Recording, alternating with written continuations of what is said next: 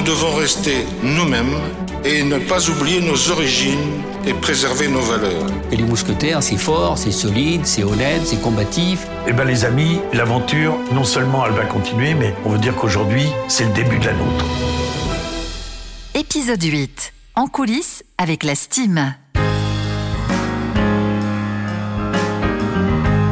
1974. 11h30 précise ce matin, Monsieur Mesmer arrive à Roissy et pénètre dans le grand hall de l'aéroport. L'aéroport Roissy-Charles de Gaulle est inauguré.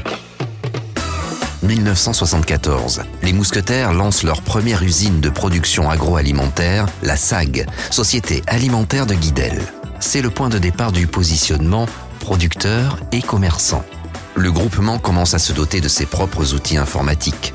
Même si la technologie est encore balbutiante, fidèle à sa volonté d'autonomie et d'indépendance, Jean-Pierre Leroc en a une vision précise. Jean-Pierre Leroc avait une vraie vision sur euh, l'outil informatique qui n'était pas considéré dans sa tête comme une finalité, mais comme un moyen. Quoi. Georges Épinette, ancien directeur de la STEAM, se rappelle.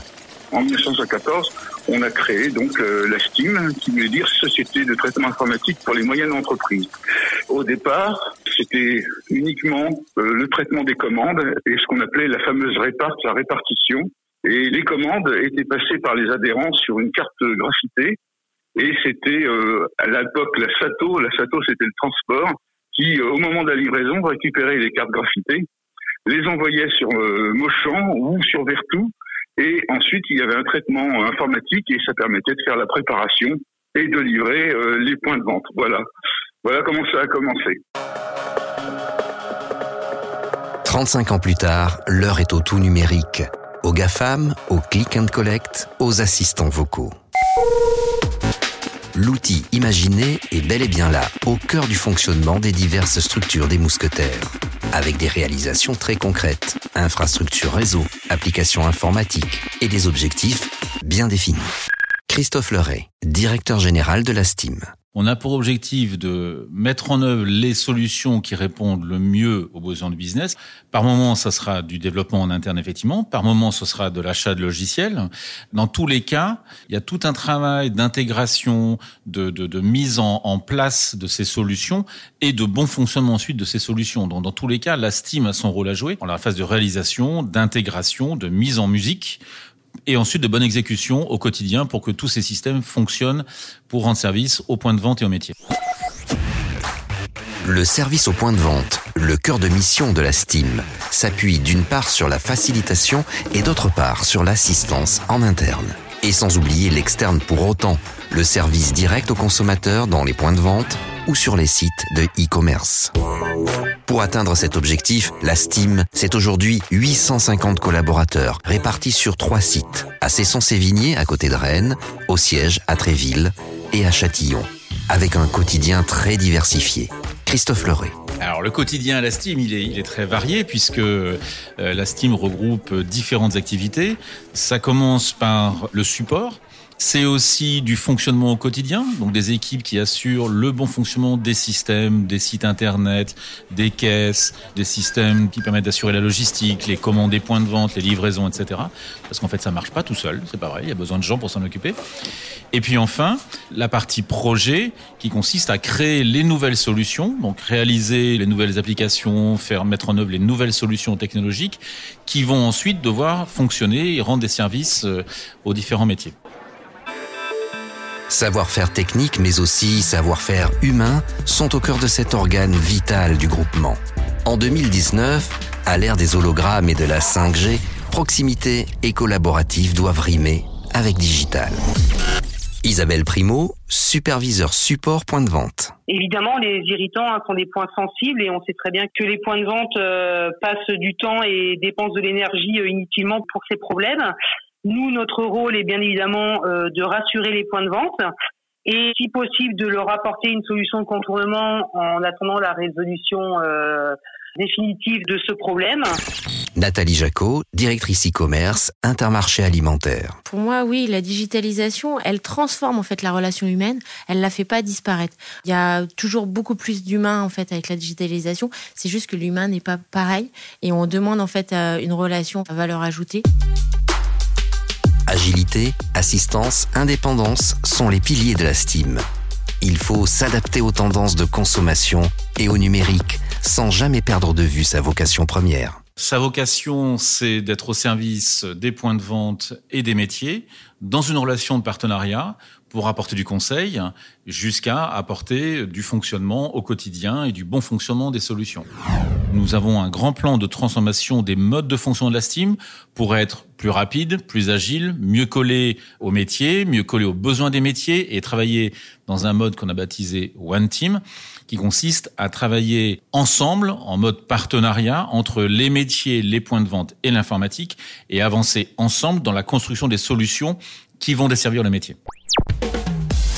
Le numérique est au cœur du commerce. Les enjeux sont immenses. Jean-Michel Balaguer, président de la Steam, résume la situation. Parce qu'aujourd'hui, face à nos concurrents, il est vital de pouvoir compter sur une informatique performante. La Steam est en train de nous doter des meilleurs outils digitaux au service du commerce, en les construisant en coopération avec les métiers. Alors, une informatique performante, c'est quoi? Ben, C'est déjà une informatique qui marche.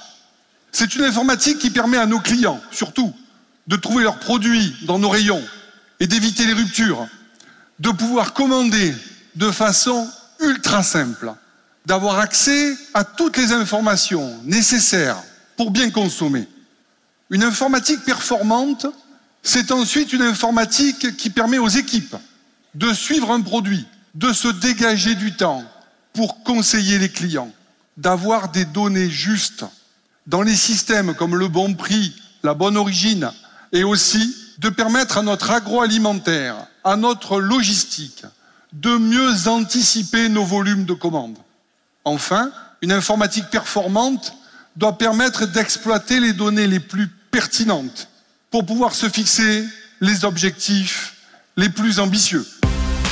Fonctionner simplement, anticiper sur un réseau qui compte près de 4000 points de vente physiques, 22 000 caisses et autant d'opérations de maintenance annuelles. 17 000 ordinateurs, 1000 appels points de vente par jour et des centaines de milliers de mètres carrés de surface de vente. En un mot, est-ce que digital et carrelage peuvent faire bon ménage? Effectivement, c'est un, un business qui est en train complètement d'évoluer. Stéphane Morer, responsable de la Digital Factory au sein du groupement des mousquetaires et de la Steam en particulier. Il y a des initiatives euh, qui partent dans tous les sens, euh, aussi bien la concurrence que chez nous. Donc tout le monde essaye un petit peu de trouver quel sera euh, le mode de consommation de demain avec le, digital, ou même d'aujourd'hui déjà, puisqu'en fait nos, consommateurs ont bien adopté le digital. Et donc derrière ça, on fonctionne beaucoup avec des, expérimentations en faisant du test and learn. Donc on essaye auprès des clients et on apprend de ces, de ces expérimentations euh, avant de déployer euh, ces solutions, si elles sont adoptées ou pas. Globalement, c'est le consommateur qui va faire l'usage d'une application et non pas l'application qui va créer un besoin chez le consommateur. Et demain Ce e-commerce, il est forcément omnicanal. Il s'appuiera sur un réseau de points de vente euh, qui est très important aujourd'hui pour le groupement et euh, qui est très important pour le développement du business. Euh, c'est un, un avantage fort très fort. Ce qui fait la force aujourd'hui euh, d'Intermarché et de Bricomarché, c'est euh, le service et la relation client euh, de proximité, donc vis-à-vis de services traditionnels avec mon boucher, mon poissonnier, etc. Et ça, le digital ne le remplacera jamais. Par contre, le digital peut initier des envies, des recettes, etc., etc. Le digital pour encore plus d'humains.